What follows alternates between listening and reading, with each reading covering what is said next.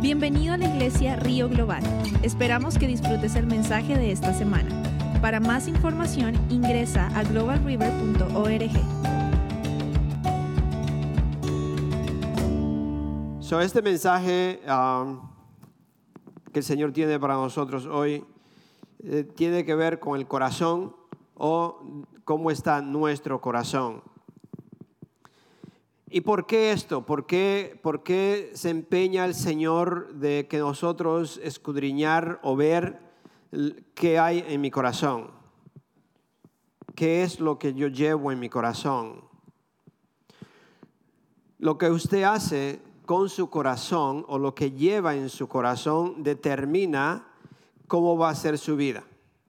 Cuando uno llega, tiene algo en el corazón, es porque ya lo ha meditado, lo ha pensado, ha, hecho eh, cuentas o ha visto a ver si está bien o está mal y ya usted hizo una decisión en su corazón. Y esa decisión va va a determinar cómo va a ser el transcurso de mi vida, ¿sí o no? Amén. Dice la palabra de Dios que si usted siembra alguna, lo que sea, usted va a cosechar esto, ¿no? Entonces, si yo siembro en mi corazón una creencia, sea negativa o positiva, esto va a determinar el transcurso de mi vida. Por eso muchas veces ah, hemos cometido errores porque lo hemos hecho sin pensar o sin en verdad hacer hacer un, ¿cómo se dice? Eh, prepararme o, para ver eh, si esto está bien o está mal y no nos va muy bien muchas veces, ¿no? Porque no hicimos cuenta con Dios o no le preguntamos a Dios primero, eh, es esto que yo pensé hacer y lo hice por, sin pensarlo, vamos a decir. So, ¿por, qué, ¿Por qué queremos ver? ¿Por qué en el corazón. ¿Por qué en el corazón? De nuevo le vuelvo y le repito. Porque cuando usted hace una decisión es porque ya usted lo ha pensado, usted ha, hecho un, plan por un tiempecito y usted ha hecho un plan que ya está en su corazón. Y eso va a determinar cómo le va a ir en su vida. Es decir, que eso va a traer eh, eh, eh, ya eso viene, esa, la razón por la cual usted hace esa decisión es porque ya viene en nosotros una, en el ADN, una forma de vivir o de pensar que eso va a, llevar mi vida por un, camino de acuerdo a las decisiones que yo haya hecho. ¿Ok? So, está en el, en el ADN de nosotros. Todos saben, todos saben que nosotros fuimos concebidos de acuerdo a lo que dice la palabra de Dios en pecado, es decir, que venimos ya con un ADN de torcido, mal. Entonces, ¿qué hay que hacer para nosotros cambiar eso? Para que esa naturaleza muera en nosotros. ¿Qué hay que hacer? ¿Qué dice la palabra de Dios? Yo tengo que nacer de nuevo. Es decir, yo tengo que volver a nacer y deshacer todo lo que fue engendrado en mí cuando, cuando yo nací, porque nací ya con la tendencia o la inclinación a hacer lo que me agrada a mí, a hacer lo que es instinto para mí, lo que es lo que yo pienso que está bien y sabemos que eso nos lleva a la perdición. Entonces todos tenemos que nacer de nuevo, que muchas personas no lo entienden, pero es así. En, Santiago, Santiago 1, del, 13 al 14, eh, ahí nos habla un poquito de esa naturaleza. Y nos habla cuando uno eh, cae en pecado o muchas veces uno dice que oh Dios Dios lo permitió Dios Dios Dios me dejó que lo hiciera o Dios me tentó entonces dice ahí que Dios no tienta a nadie. La razón por la cual eh, caemos en esa situación es porque mis propios deseos, mis deseos me llevaron a hacer tal cosa. Eso no, le estoy parafraseando, usted lo puede leer en Santiago 1, el 13, 14. Eh, eh, me llevan a hacer algo que no le agrada a Dios. Entonces esa es mi naturaleza pecaminosa, me hace hacer las cosas que me agradan a mí, que me gustan, que, por mis propios instintos. Entonces yo no tengo que nacer de nuevo para poder hacer las cosas de acuerdo a mi nueva creación. También dice, también hay una parte de la palabra de Dios donde dice que según usted cree en su corazón, así es. Entonces, si yo creo que, que algo está bien o que algo sea bueno o sea malo, si yo creo tal cosa, así es lo que yo creo, eso es. ¿Cuántos se han dado cuenta cuando usted le quiere hablar a una persona que, está equivocada, pero la persona cree el 100% que no está equivocada? Es muy difícil cambiarle. Muy difícil. Eh, incluso usted no le puede cambiar. Porque la persona, usted le puede decir esto es blanco, pero ya ha creído en su corazón que es negro. Y no hay forma de cambiarle. Solamente Dios. Solamente a través de nacer de nuevo una persona puede entender que está mal. Solamente. Uno le puede decir, usted le puede decir, explicarle y decirle, pero ya la persona ha hecho su propia conclusión en su corazón de que esto es así y esto es así. Y ya no hay forma de cambiarlo. Hay muchos ejemplos en la palabra de Dios donde muchas personas actuaron sin consultar a Dios. Es decir, se dejaron llevar por su propio, su propio instinto. Muchos ejemplos. ¿Cuántos de ustedes, yo soy el primero, si nadie quiere levantar la mano, yo la levanto primero. ¿Cuántos de ustedes han hecho decisiones sin consultar a Dios? Y si somos sinceros con nosotros, hay una canción que dice que si somos sinceros, yo te yo le, voy a echar la culpa a Dios. O si soy sincero, no quedo como esa, es en inglés. Pero si somos sinceros, en verdad, podríamos decir que no nos fue muy bien. Que esas decisiones que hicimos sin consultar a Dios y tenemos la bonita excusa de decir, sí, pero que yo no conocía al Señor en ese entonces. Yo lo hice cuando, antes de ser cristiano. Bueno, no importa cómo fuera. Usted no consultó a Dios y le fue mal. Sí, cristiano o no cristiano. Le fue mal por la razón de que no consultamos a Dios. Ok. Tenemos que consultar a Dios y no llevarnos por nuestros propios instintos. Ahí dice en, el libro de Judas que no es un solo capítulo, un solo, una sola, un solo capítulo, no tiene el capítulo, es un capítulo uno nada más.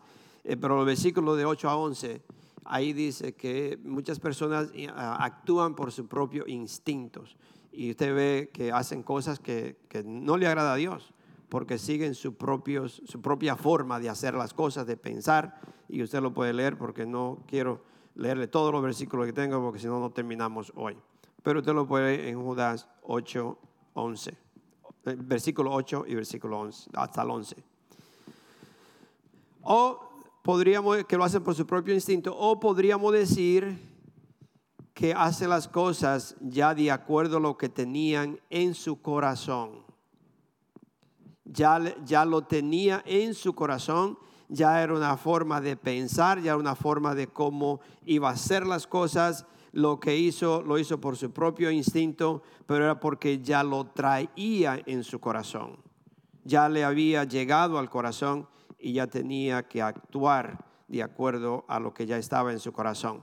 So, quería ver, quería eh, mostrarle algunas, algunas, algunos personajes o personas en la palabra de Dios donde había una diferencia muy grande entre ellos. Por ejemplo, podemos ver la diferencia que había entre dos hermanos y es al principio de la palabra de Dios. En Génesis, la diferencia tan grande que había en el corazón de Caín y de Abel. ¿Cuántos sabían? ¿Cuántos saben la historia? Me imagino que todos saben la historia de Caín y Abel. Yo creo que eso no la sabe hasta sin ser cristiano. Allá en mi país, no sé de dónde sacaron eso, pero decían que Caín mató a Abel con la queja de un burro. No sé si es cierto, pero así decían en los campos, ¿no?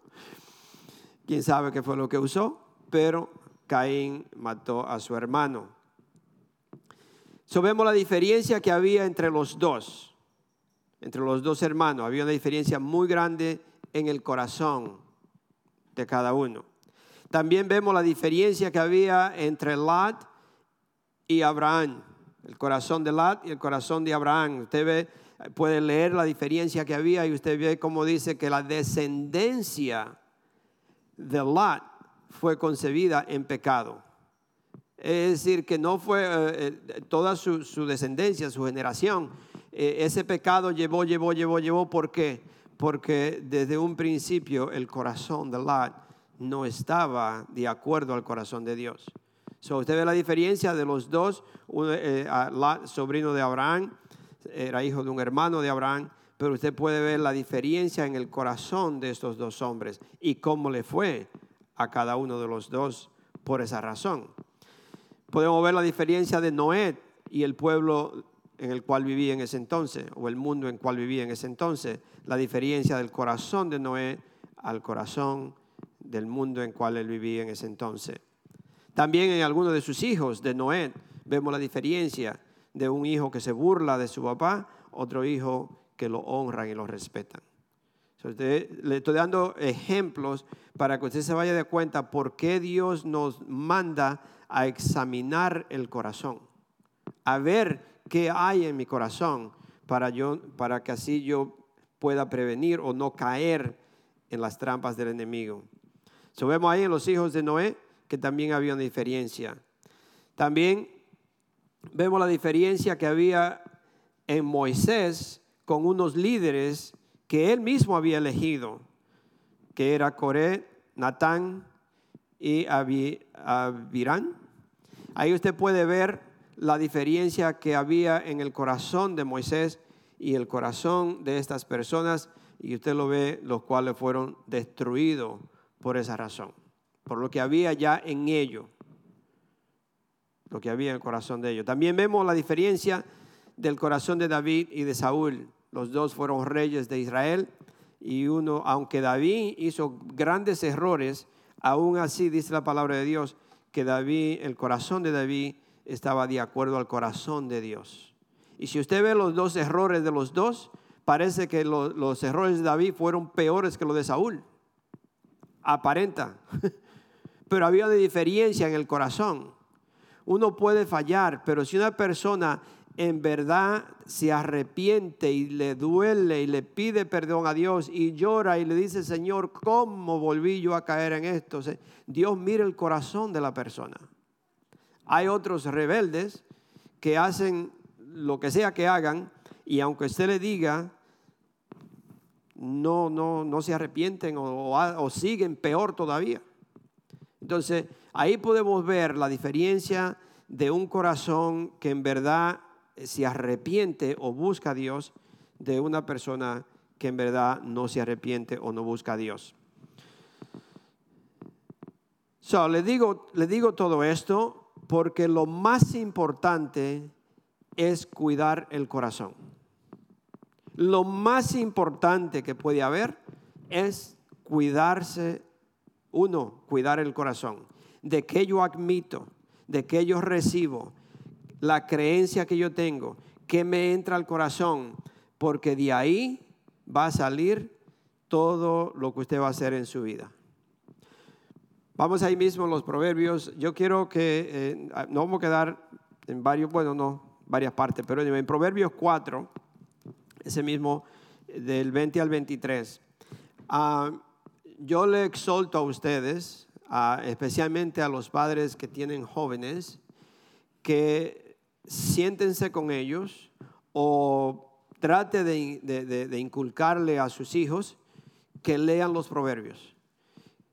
Los proverbios están en verdad diseñados para, más para los jóvenes, pero también tienen mensajes para nosotros porque nosotros, eh, de acuerdo a mi comportamiento, de, acuerdo a lo que yo haga y diga, es que yo voy a ver una generación detrás de mí caminando.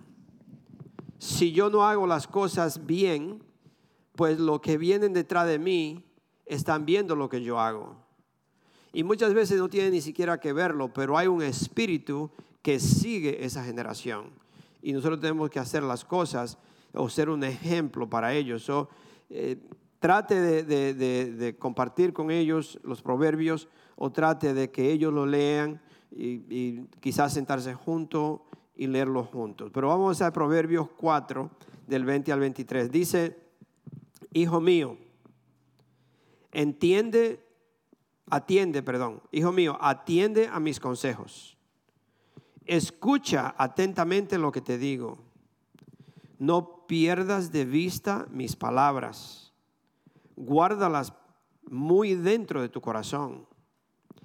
Ellas dan vida a quienes las hallan son la salud del cuerpo.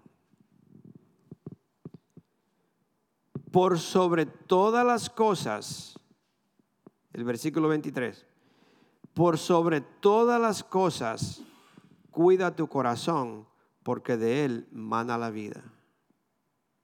Cuida tu corazón, porque de él mana la vida.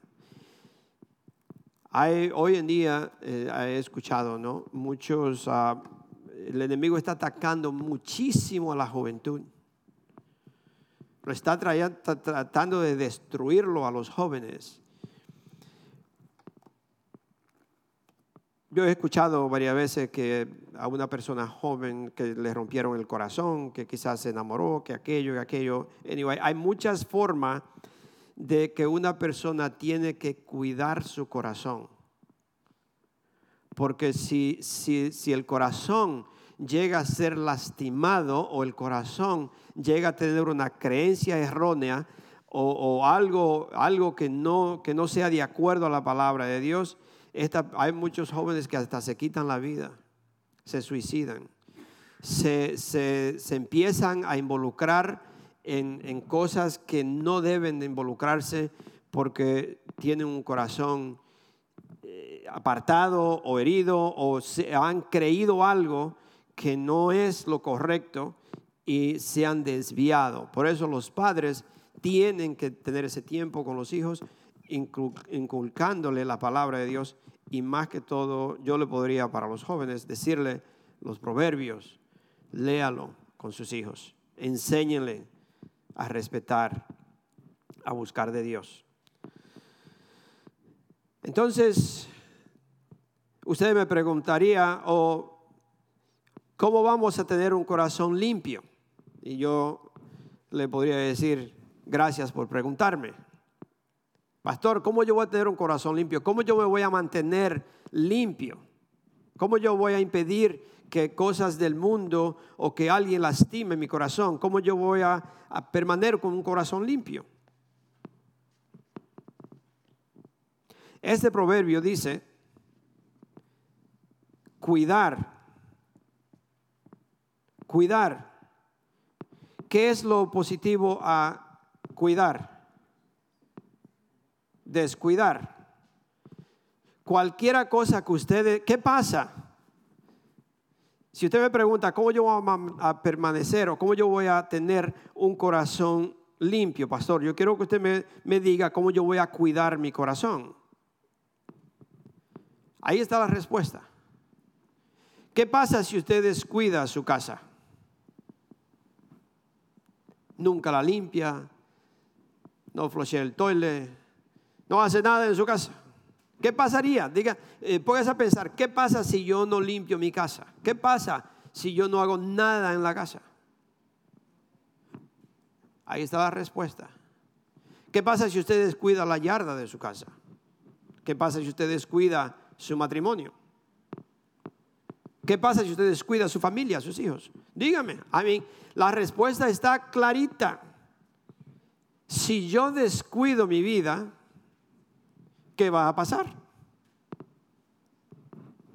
Entonces, no, no, no, no, no, no, tenemos que tener unos estudios de, de, 20 años de, de bachillerato, de colegio, de universidades, para yo entender la palabra de Dios. La palabra de Dios es tan simple y tan fácil de entenderla que que no tenemos excusa. No hay excusa para un ser humano decir, ah, yo no sabía, porque aún no lo sepa, la conciencia le dice, está mal. Aún usted no lea la Biblia, la conciencia le está diciendo, está mal. ¿Por qué usted cree que por incrédulo que una persona sea, que nunca ha ido a la iglesia, que nunca ha leído la Biblia, sabe cómo se debe comportar un cristiano? Es porque ellos saben, es porque tienen una conciencia y saben que algo está mal, pero a ellos no le importa. No, no le importa porque no tienen una relación con Dios, no que no lo saben, sino que no tienen una relación. So, no podemos, ¿qué yo tengo que hacer para tener, para cuidar mi corazón? Es no descuidarlo, es mantenerlo limpio, es vivir una vida de acuerdo a la palabra de Dios, seguir las instrucciones de la Biblia. Esa es la única forma, no hay otra forma. Hay una parte de la palabra de Dios que usted lo puede leer de las diez, diez vírgenes. ¿Lo han leído? ¿Qué pasó con esas diez vírgenes? Habían cinco que se descuidaron y pensaron, no, si este, este hombre no llega, quién sabe hasta cuándo, no, no importa, nosotros vamos a estar ahí y cuando llegue, pues y parece que se tardó un poquito más del tiempo que ellos esperaban y al descuidarse se le acabó la unción que tenían. Se le acabó el amor, se le acabó el deseo, se le acabó el, esperar, se, desesperaron y no, vamos a usar todo lo que tenemos porque ese no llega todavía. Y las hermanas que están aquí me dan algo de lo que tienen, ¿no? Yo le tomo un poquito de la unción de los pastores y le pongo un poquito de la unción de la hermana y del hermano y ahí yo me cuelo, como dice uno, no, ahí también yo me entro. Te ha ido eh, en, Santo Domingo, antes habían uh, discotecas que llegaban, llevaban algunas personas a, poco famosas, ¿no? A tocar en vivo. Y se, se, armaba un gentío ahí al frente para entrar. Y alguna vez había uno que ya sabían hacerle el truco como le hacían. Y se armaba un poquito de, rápido y rebú ahí. Y cuando ellos se metían varios sin pagar nada, porque se entraron entre el medio de todo. Y así hay mucha gente que cree que va a entrar al reino de Dios. No, yo me cuelo aquí, por aquí yo me entro, aquí no me van a ver. No, hay que prepararse, yo tengo que prepararme, yo tengo que estar seguro de que yo he preparado lo que yo necesito, yo, mi corazón está preparado. ¿Cómo se prepara el corazón? ¿Qué es la palabra cultivar? Yo no sé, yo me, pongo a pensar en, en preparar un terreno para sembrar. Entonces usted cultiva, usted limpia, usted prepara, usted tiene todo el lugar preparado, limpio, y usted empieza a, limpiar todo eso y le echa todo lo, el abono necesario, usted tiene que trabajar. No es, no es que usted le hace así al dedo y ya mañana está todo preparado. No, hay que trabajar, hay que levantarse temprano en la mañana a orar, hay que venir a los estudios. Yo tengo que tener tiempo en la oración, tengo que tener tiempo leyendo la palabra de Dios. Yo tengo que tener tiempo estudiando, yo tengo que venir a la iglesia, yo tengo todo eso yo lo tengo que hacer para mantener un corazón limpio o cuidar mi corazón. Porque si se descuida o descuida el corazón, usted empieza a desviarse. No me diga que no. Yo le doy gracias a Dios, mis hermanos.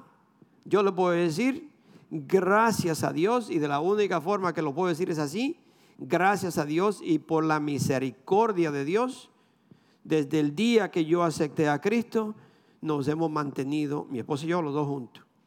En todo, creo, bueno, en todo lo que uno piensa, ¿no? Hasta diezmar. si usted no lo cree. Yo le he dicho varias veces. Yo iba, íbamos a la iglesia católica y yo peleaba con mi esposa porque le daba cinco dólares.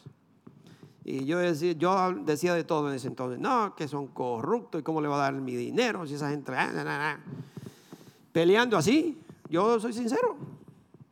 Y después hicieron una iglesia nueva, que es la, ¿cómo se llama? No diga el nombre. Mi esposa dice, no diga el nombre. Ok. No digo el nombre.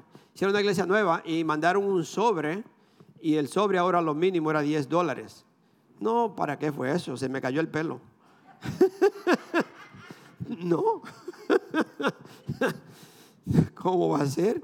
10 dólares, no. Pero cuando vinimos a Cristo y aceptamos a Cristo, llegamos a esta iglesia y me acuerdo que estaba al revés o para allá. Y la persona que nos trajo nos sentó a tres, tres sillas al frente. Y yo bajaba la cabeza porque yo decía, oh my God, esto es de loco. Esta iglesia es de gente loca.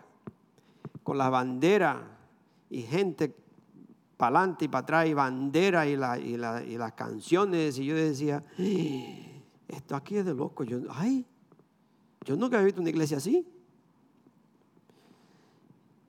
Pero cuando se puso a predicar, aquel pastor que predicaba en ese entonces, yo dije, oh my God, esto es diferente. Yo entiendo todo lo que dice. Me gustó todo lo que dijo. Y yo estaba emocionado. Yo dije, oh my God, a mí me gusta aquí. Y cuando leí la Biblia, que nunca la había leído, y veía que dice que uno diezma, ¿qué sabía yo lo que era eso? Pero al leerlo y me dice que yo estoy robando, y la primera vez que me dicen ladrón, aunque me había llevado cosas que antes nadie me vio, pero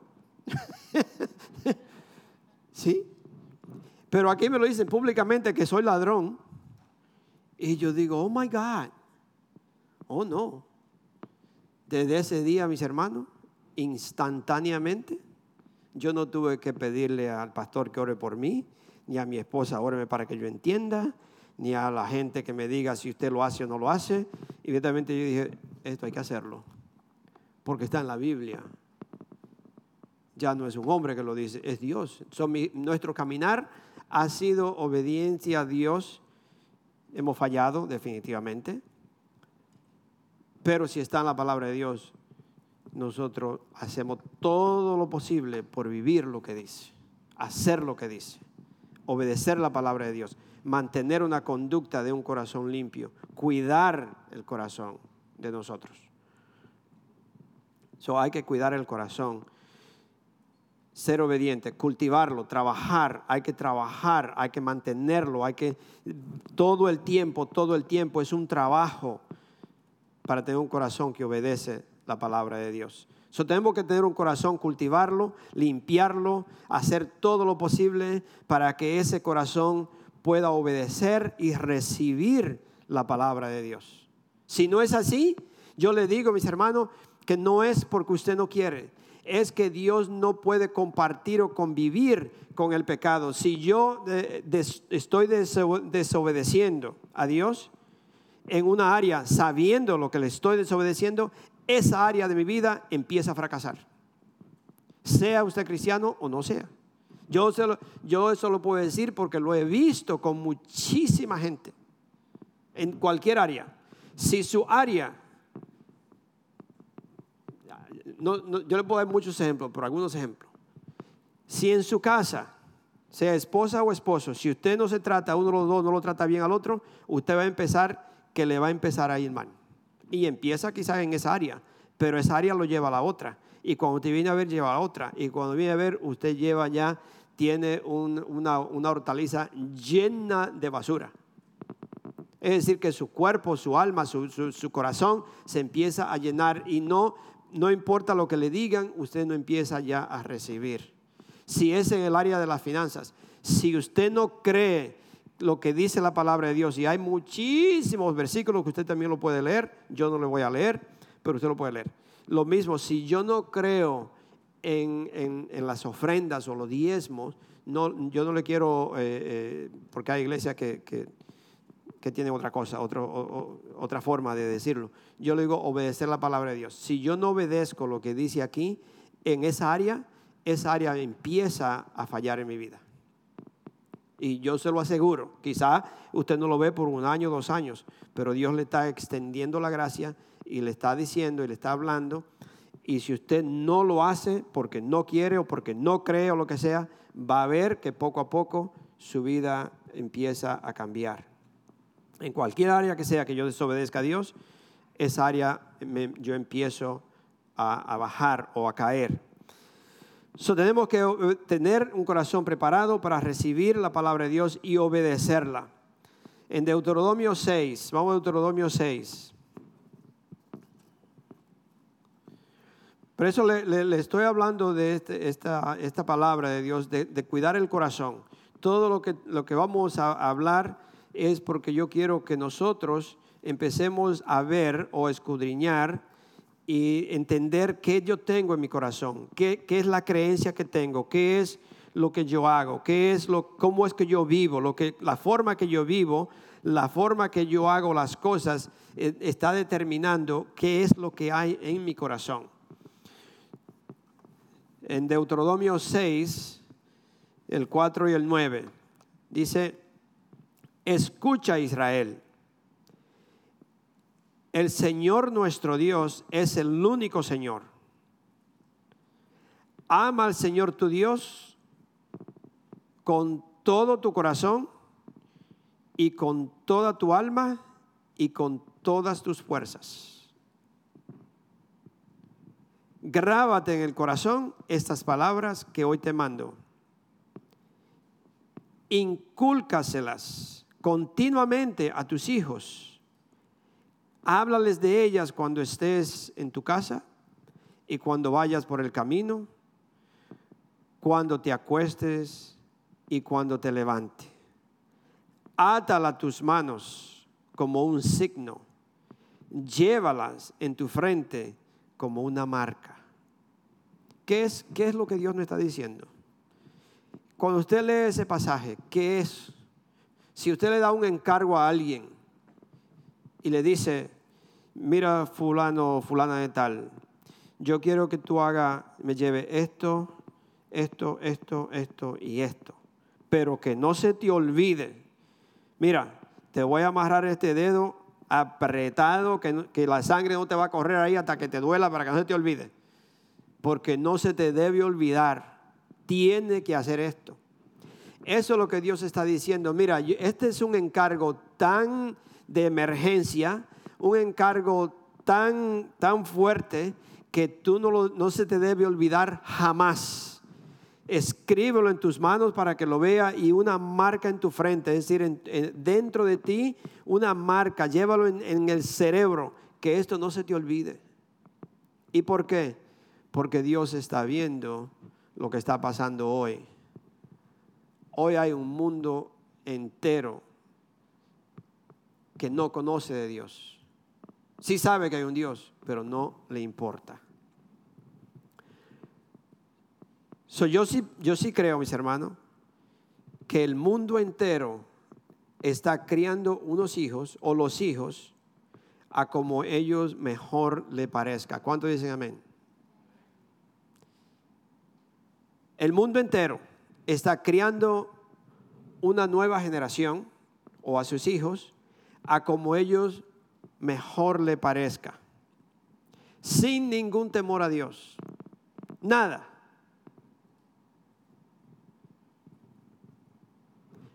Hoy en día los padres, yo creo que hasta le preguntan a una famosa Alexa cómo se debe cuidar un hijo. ¿Sí? ¿Cómo debe cambiar en los pañales? ¿Cómo debe enseñarle? ¿Cómo debe hablarle? ¿Cómo debe corregirlo? ¿Cómo debe decirle? Incluso se llevan por, libros escritos por gente secular de cómo usted debe cuidar a un hijo, cómo usted le debe hablar. Oh, no le diga así porque el niño uh, se ofende. Yo tengo un nietecito que ayer, no sé qué fue, dice, You hurt my feelings. No, tiene tres años. You hurt my feelings. let me show you how you feel. What do you mean I hurt my feelings? sí.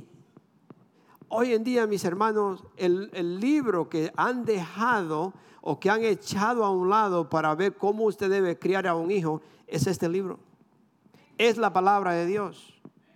Si usted se aparta de la palabra de Dios, usted va a empezar a hacer las cosas de acuerdo a como usted le parece.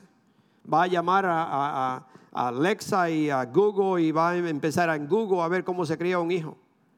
Y lo que le debe de decir y lo que no le debe de decir y cómo lo trata y cómo... Hoy hay que darle una explicación de todo. La, la famosa, y no es nada malo, es- eh, como dice en inglés, es cute. Es, es, es, es- eh, hace reír a uno cuando usted ve un niño que tiene tantas preguntas. Uno le dice algo a mi nieto y él me dice, papá, tell me the whole story. Usted quiere que le digan la historia completa de todo. Explícamelo. Dime por qué. Ya, ya, ya. No sé cómo lo criaron usted, pero a mí nunca me dieron una explicación de nada. a mí no me tuvieron que explicar nada. Una narga y ya te expliqué lo que es. ¿Sí? No había explicaciones, no había tantas divinas cosas para usted poder crecer un muchacho supuestamente para que obedezca. Yo obedecí con correa y zapato. Y that's it. Yo no le voy a decir que, eso sea lo que usted haga, pero hay, hay que enseñar a los niños de acuerdo a la palabra de Dios. Ahora, sí yo le puedo decir, yo cometí ese error y es un error disciplinar a un hijo cuando uno está enojado, definitivamente, porque ya no es disciplina, ya es castigo. Y el castigo no cambia a nadie, la disciplina sí cambia. Y por eso Dios no nos castiga, Dios nos disciplina. Y para el que está recibiendo la disciplina, en ese instante no sabe la diferencia. Parece ser que es lo mismo. Pero usted le puede decir, te estoy disciplinando porque no estoy enojado, no estoy enojada. Si estuviera enojada, te hubiera dado con el, con el bate que tengo aquí. Pero como estoy, te estoy disciplinando, te voy a hablar y te voy a dar con la mano. Jesus, help us. So, tenemos que eh, pedir a, Dios que nos dé la, la sabiduría y el discernimiento para cómo disciplinar a nuestros hijos hoy en día, no llevarnos por la cosa de secular, por todo el sistema secular que hay para usted disciplinar a sus hijos. Los hijos hoy en día han crecido, no tienen respeto, no solamente para los padres, pero no tienen respeto para Dios. No lo respetan. Y eso lo, estamos viendo, eso se está viendo en todas partes. Los jóvenes no respetan a sus padres y a- o a ninguna autoridad. En Éxodos, en Éxodo 22, 28 dice, no maldiga al jefe de tu país. Pero primero dice, dice, ah, no deshonre. Dice, no blasfeme contra Dios. Usted lo puede leer, está en Deutero, eh, perdón, Éxodos, Éxodos 22. Éxodo 22 dice, no blasfeme contra Dios. 22, 28. No blasfeme nunca contra Dios, ni maldiga al jefe de tu pueblo. ¿Se ha dado cuenta hoy en día cómo los jóvenes no, no tienen respeto o honra para, para un líder, para un policía, para el maestro, para los padres, para nadie? Yo no estoy diciendo que quizás sean los jóvenes de nosotros. Yo espero que nosotros eh, podemos enseñarles y decirles, ¿sabe qué? Hay que, este, hay que tener un comportamiento. Por eso eh, se llega a una edad donde la mamá le, brinda todo lo que es la ternura, el amor al, al niño, a la niña, todo eso, todo eso viene de la madre. Pero ya después de una edad, ya de 12 años para adelante, empieza el carácter y el padre es que le forma el carácter a los hijos y le dice, usted se porta de esta forma, usted se sienta de esta forma, usted se viste de esta forma, usted saluda de esta forma, usted camina así, porque ahí viene el carácter. El padre tiene que empezar a formar el carácter del hijo, de la hija, cuando ya em- empieza a tener una edad donde quiere, tiene pensamientos de hacer sus propias cosas. No, usted, usted trabaja de esta forma, aquí se hace la cosa de esta forma, usted camina así. Pero todo eso se ha perdido, mis hermanos. Todo eso se ha perdido. Yo les, no les, eh, eh, llévese por lo que dice la Biblia, búsquenlo en la palabra de Dios. De verdad que yo no le estoy hablando cosas que por decirlas, sino que tenemos que empezar a formar a los hijos que respeten a las autoridades, que respeten, sea quien sea que está en autoridad, respetarlo. Si la policía lo para, si usted tiene un hijo y ya empezó a manejar y usted le dice, mira, si la policía te pone la luz y te para, usted se para y le dice, yes sir, no sir. I'm sorry sir, I'm sorry. I, it was, I, I, didn't, I didn't mean to do that.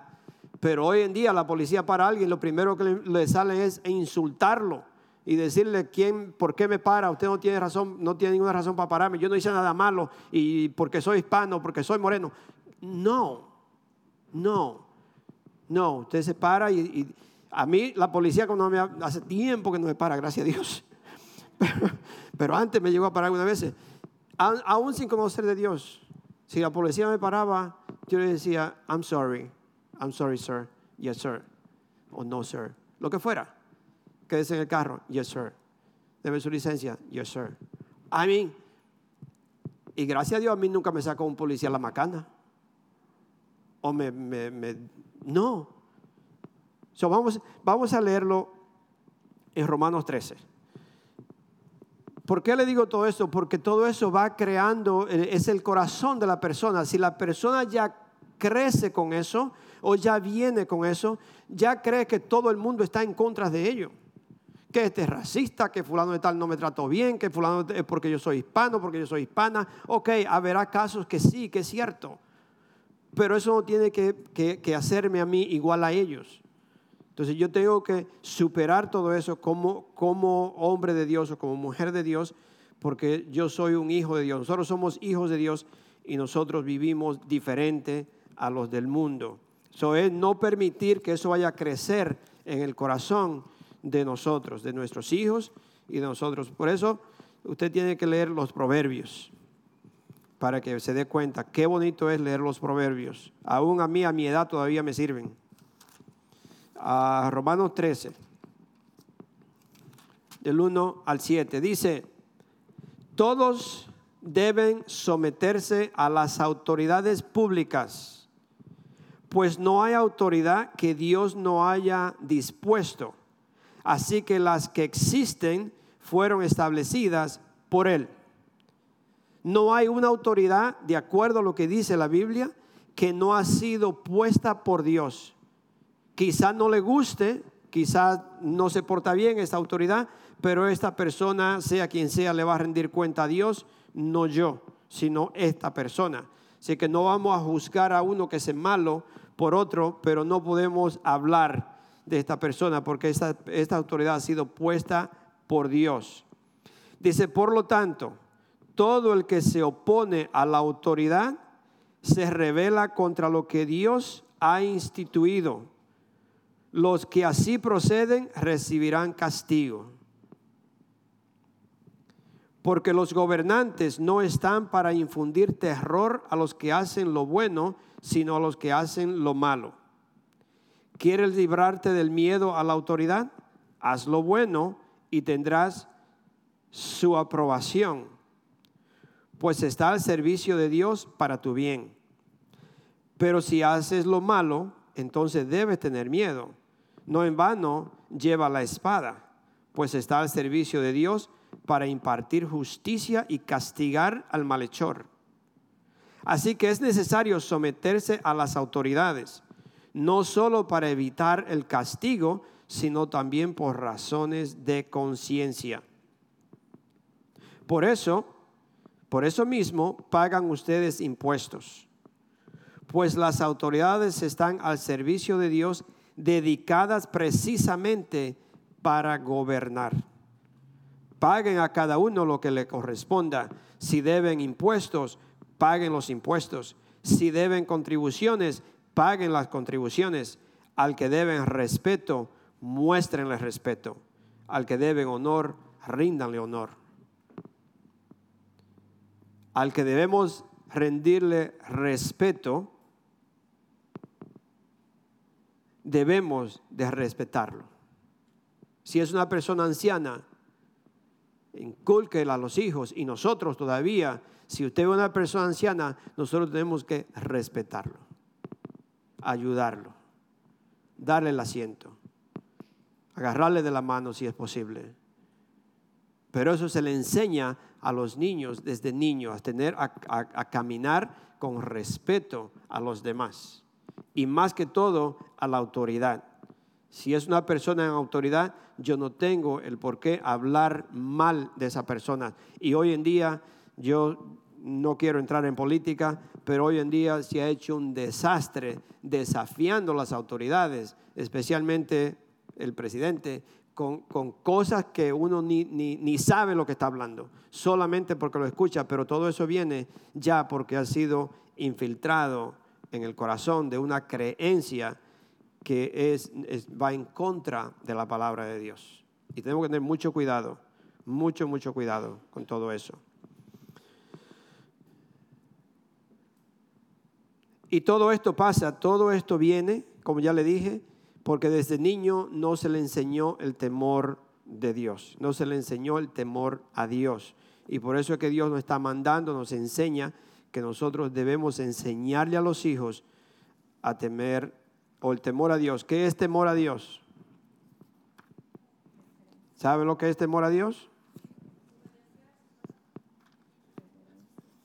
Reverencia a Dios es respeto a Dios, no es miedo. El miedo es distinto al, temor a Dios. So, en Deuteronomios 10, del 12 al 14, Deuteronomio 10, del 12 al 14, dice, y ahora, Israel, ¿qué te pide el Señor tu Dios? Yo le podría decir, a cada uno de ustedes le podría mencionar por nombre, pero usted se puede, puede poner su nombre ahí y usted puede decir, ahora, ahora yo, William, ahora yo, William. ¿Qué te pide el Señor tu Dios? ¿Qué es lo que Dios me está pidiendo a mí? Simplemente que le temas y andes en todos sus caminos. Que lo ames y le sirvas con todo tu corazón y con toda tu alma. Y que cumpla los mandamientos y los preceptos que hoy te mando cumplir. ¿Para qué? Para que te vaya bien. Al Señor tu Dios le pertenecen los cielos y lo más alto de los cielos la tierra y todo lo que hay en ella. ¿Qué es lo que le pertenece a Dios? Su dinero, su esposa, sus hijos, su trabajo, su salud. Todo, todo le pertenece a Dios. Yo no sé cuando en aquel entonces Dios le decía, tráeme tus Ahí yo creo que aquí lo podríamos leer. Tráeme lo mejor de tus cosechas. Tráeme lo mejor de... no sé qué, pensaría la gente. Bueno, y, a quién yo se lo llevo? Yo se lo llevo a la iglesia, yo se lo llevo a Moisés, yo se lo llevo a fulano, pero Dios, ¿dónde está Dios? Porque tú me estás diciendo que yo se lo traiga a Dios, pero yo no veo a Dios. Pero es una demanda, es, es, es una, un mandamiento de Dios que usted tiene que obedecer, no obedeciendo a la persona que está hablando, sino lo que Dios está diciendo. Nada más. No es lo que la persona dice, es lo que Dios dice. Ahora, usted puede orar y pedirle a Dios, que, Señor, ¿qué tú quieres que yo haga? Y hágalo. Definitivamente, usted tiene que pedirle a Dios y decir, Señor, ¿qué tú quieres que yo haga? Porque yo, yo, le he hablado varias veces que Dios nos habla de todas formas. Dios nos habla, el Espíritu Santo vive en nosotros y Él me va a hablar, Él le va a decir. Cuando usted le pide a Dios información de algo, pídele a Dios, dígale, Señor, ¿qué, ¿qué tú quieres que yo haga? ¿Qué yo debo de hacer? El Espíritu Santo le va a decir. Pero si el Espíritu Santo que le está hablando es contrario a lo que está en la Biblia, entonces no es el Espíritu Santo. So, cuando usted le pida a Dios, pídale. Y si usted siente que el Espíritu Santo le habló o Dios le dijo que haga algo o que no lo haga, gloria a Dios, bien. Ahora que yo tengo que, que estar seguro de que Dios me dijo de que yo le escuché, de que es cierto lo que yo voy a, lo que voy a hacer está de acuerdo con Dios, usted lo va a encontrar en este famoso libro que se llama la Biblia. Porque si no concuerda con lo que está escrito, no es de Dios, porque Dios no se contradice. No se contradice. Dios no dice una cosa hoy y mañana otra. No está loco ni cambia de opinión. Si usted ha pedido algo y lo hizo y no le fue bien, puede ser que lo que usted escuchó no fue de Dios. Ahora, algunas veces nos puede ir bien cuando yo hago una decisión. Por ejemplo, hay personas que han engañado a otras personas con un negocio, vamos a decir. Lo engañaron. Hoy, dice, no lo supo, lo engañé y no supo nada. Y parece ser que a usted le va bien. Un año, dos años, hasta tres años. Espere, espere. Cuando usted siembra, yo le he dicho varias veces, pero cuando usted siembra, no sé si en su país, en mi país, sembraban matitas de naranja chiquita. Cuando usted siembra una naranja, una matita de naranja, no espere fruto al otro día, ni a la semana que viene, ni al año. Pero espere que esa matita va, a salir un fruto después. Te va a decir, ah, la sembré hace cinco años y mira cuánta naranja tiene. Puede ser que me vaya bien por un tiempo, pero espere, porque el fruto de lo que yo sembré va a salir y vas a salir. Y, una forma que uno se dice, oh my God, ¿por qué me sucedió esto? Ah, fíjate atrás a ver qué fue lo que sembraste. Y por eso está pasando lo que está pasando. Con muchos de los jóvenes o de la juventud hoy en día, la razón por la cual se están portando, la razón por la cual viven es por el fruto que yo sembré 18 años atrás, o 20 años atrás, o los años que fuera. Es por eso, mis hermanos. Ah. Rapidito, Efesios, porque hay que terminar. Me quedé por la mitad. Efesios 6, del 1 al 4.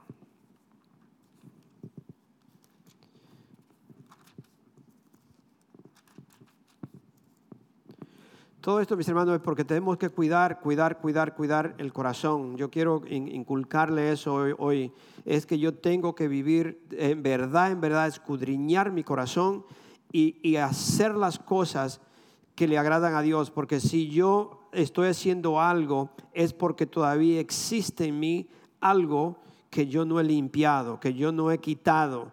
Y eso me está impidiendo que crezca en mí la palabra de Dios. Eso me impide que yo obedezca la palabra de Dios. Eso me impide que yo le represente a Dios. So, yo tengo continuamente, continuamente, continuamente que limpiar mi corazón. So, Efesios 6, del 1 al 4 dice, hijos, obedezcan al Señor. Perdón, hijos, obedezcan en el Señor a sus padres, porque esto, esto es justo honra a tu padre y a tu madre, que es el primer mandamiento con promesa. Cuando un niño, cuando un hijo desobedece a sus padres, usted debe sentarse con él y decirle, mira, mira, I love you. I love you. Y mi corazón se me rompe cuando tú me desobedeces. Yo te tengo que corregir. ¿Sabes por qué? Porque tú eres mi hijo y tú eres mi hija y yo quiero que te vaya bien. La palabra de Dios dice que si tú me deshonra con tus palabras o de la forma que tú estás haciendo las cosas, a ti no te va a ir bien. Yo quiero que te vaya bien. Yo quiero ayudarte. Yo quiero bendecirte. Yo quiero que, que tú vivas una vida mejor que la que yo viví. Porque yo, yo algunas veces no me porté bien con mis padres y a mí me pasó tal y tal cosa.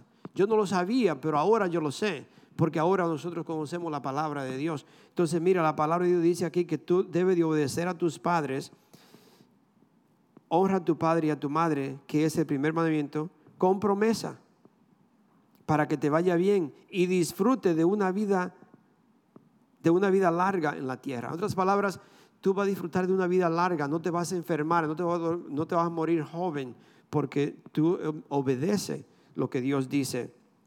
Pero que, también nos dice a los padres en el versículo 4, ustedes y ustedes padres no hagan enojar a sus hijos, sino críenlos según la disciplina e instrucción del Señor. Es decir, que nosotros debemos, no debemos hacer enojar a los hijos, pero tampoco yo debo permitir que hagan lo que quieran, yo debo de corregirlo de acuerdo a las instrucciones de la palabra de Dios de acuerdo a lo que dice la Biblia.